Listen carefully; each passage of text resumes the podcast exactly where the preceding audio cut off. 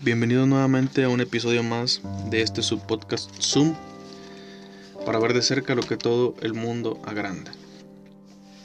Dice en el Salmo 139, en el versículo 13 y hasta el 15. Porque tú formaste mis entrañas, tú me hiciste en el vientre de mi madre, te alabaré porque formidables, maravillosas son tus obras, estoy maravillado y mi alma lo sabe muy bien. No fue encubierto de ti mi cuerpo, bien que en lo oculto fui formado y entretejido en lo más profundo de la tierra. Mi embrión vieron tus ojos, y en tu libro estaban escritas todas aquellas cosas que fueron luego formadas, sin saltar una de ellas.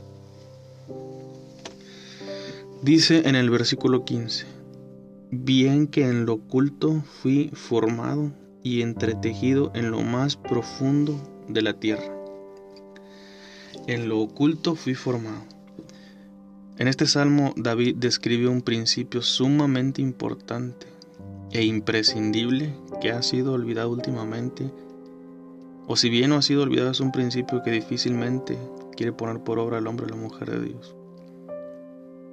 Nos negamos a aceptar que es en lo oculto y en la privacidad que nos brinda tener un espacio de solas con Dios donde su Santo Espíritu nos da forma y crea el hombre o la mujer conforme al corazón de Dios. Y por consecuencia de esta transformación que sucede en nosotros es como llegamos a tener los ministerios exitosos y los frutos que estamos supuestos a tener cuando trabajamos para Dios. No hemos entendido que una cosa se deriva o es consecuencia de la otra y el origen de todo ministerio lleno de unción es dejar que el Espíritu Santo nos forme y nos moldee en lo oculto, a solas y en privacidad con Él. En el versículo 13 dice, tú formaste mis entrañas y me hiciste en el vientre de mi madre. Y ciertamente es ahí donde ocurre el milagro más grande, donde podemos ver la omnipotencia de Dios, ya que el proceso de creación o formación de la vida es único de Dios y justamente sucede en lo oculto. Y es imposible al ojo humano poder percibir todos los detalles de dicho milagro. De la misma manera ocurre con todo hombre o mujer de Dios que es nacido de nuevo. Pues así como todo embrión pasa por un proceso de formación, nacimiento y después crecimiento y desarrollo hasta llegar a la madurez.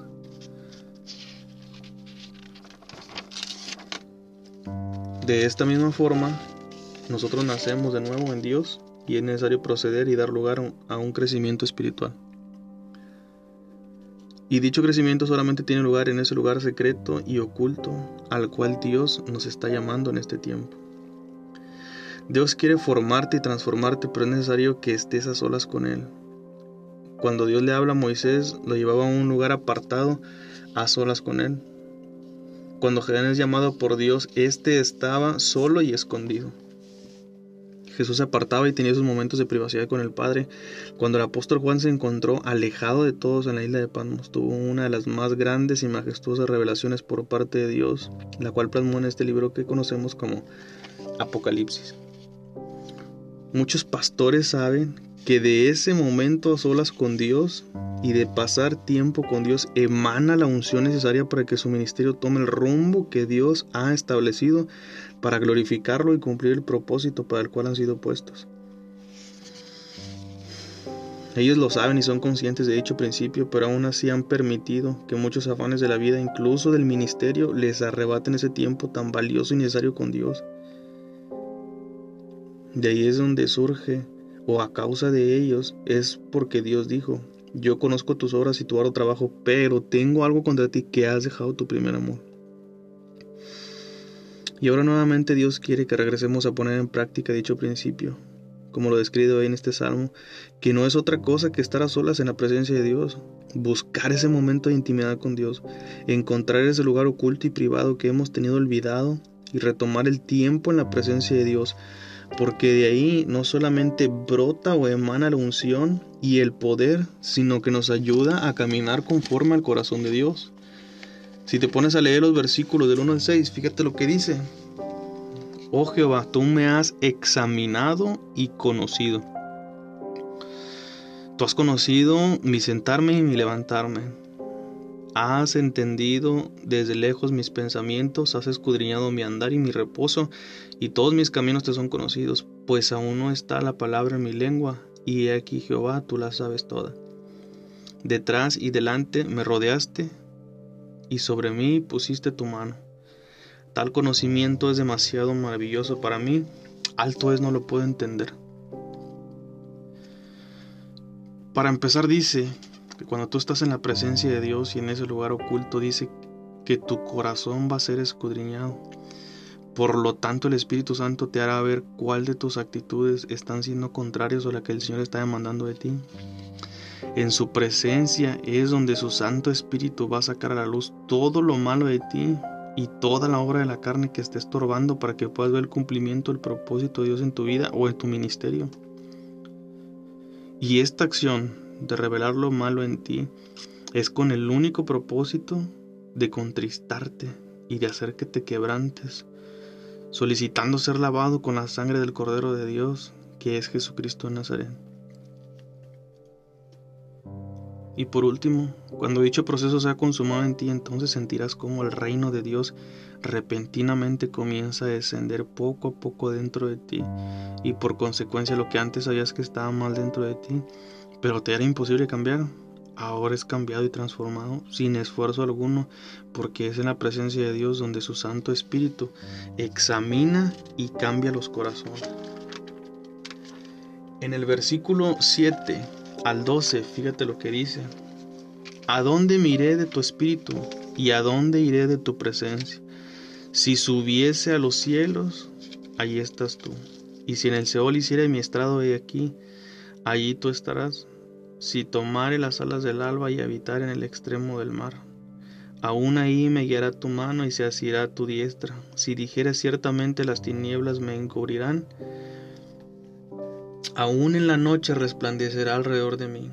Aún las tinieblas no encubren de ti y la noche resplandece como el día.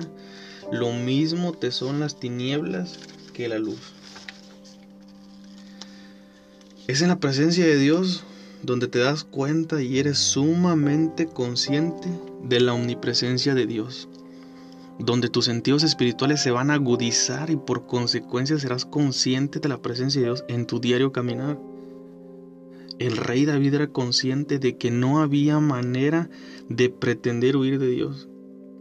David decía, inspirado por el Espíritu Santo, que si subía al cielo, si bajaba a lo profundo de la tierra, si volara hacia el este o al, oeste, ahí, encontrará ahí encontraría a Dios. Él era consciente que ni aún en la oscuridad se podía esconder de Dios, pues para él aún la noche más oscura brilla como la luz del sol. Mira, cuando pasas tiempo con Dios, cuando dispones ese lugar oculto, ese a solas con Él, cuando te presentas continuamente ante su Santo Espíritu en ese lugar secreto y privado, entonces entiendes la omnipresencia de Dios y en cada paso o decisión que tomes sabes que ahí está Dios observándote y por consecuencia vas a vivir en el temor de Dios. Es de ahí donde se va a desprender el grado de santidad que desarrolles. Como te dije al inicio, todo es consecuencia de una acción. Ser consciente de su omnipresencia te hace caminar en el temor de Jehová y el temor de Jehová va a brotar santidad. Pero hoy en día no se habla de estar tiempo a solas con Dios, tampoco del temor a Dios y mucho menos de la santidad.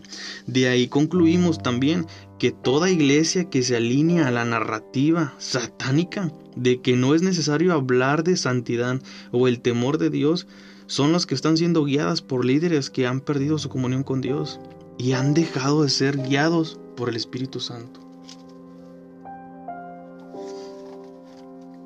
Entonces este es un llamado a todo hombre, mujer o joven, ya sea pastor o líder, a volver a retomar el tiempo a solas con Dios. Es momento de que encuentres un momento en tu diario vivir para ir y postrarte delante de Dios y quedarte ahí el tiempo que sea necesario para que entiendas que de ese momento depende completamente tu caminar en rectitud. De ese momento depende completamente la visión, la dirección y la identidad que le das a tu iglesia o congregación. De ese momento depende completamente el alimento espiritual que le das a tus oyentes. De ese momento depende completamente lo consciente que eres del Espíritu Santo y cómo puedes conocerlo más. De ese momento depende completamente la unción y el poder del reino de Dios sobre tu vida. De ese momento depende completamente tu madurez espiritual. De ese momento depende completamente si eres un hombre o mujer transformado y santificado mediante su Santo Espíritu. De ese momento depende todo. De ese momento depende todo.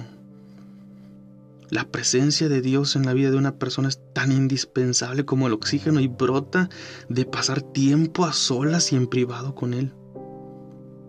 Ocúltate con Dios y deja que ahí te forme y te haga un hombre o mujer que camina conforme al corazón de Dios.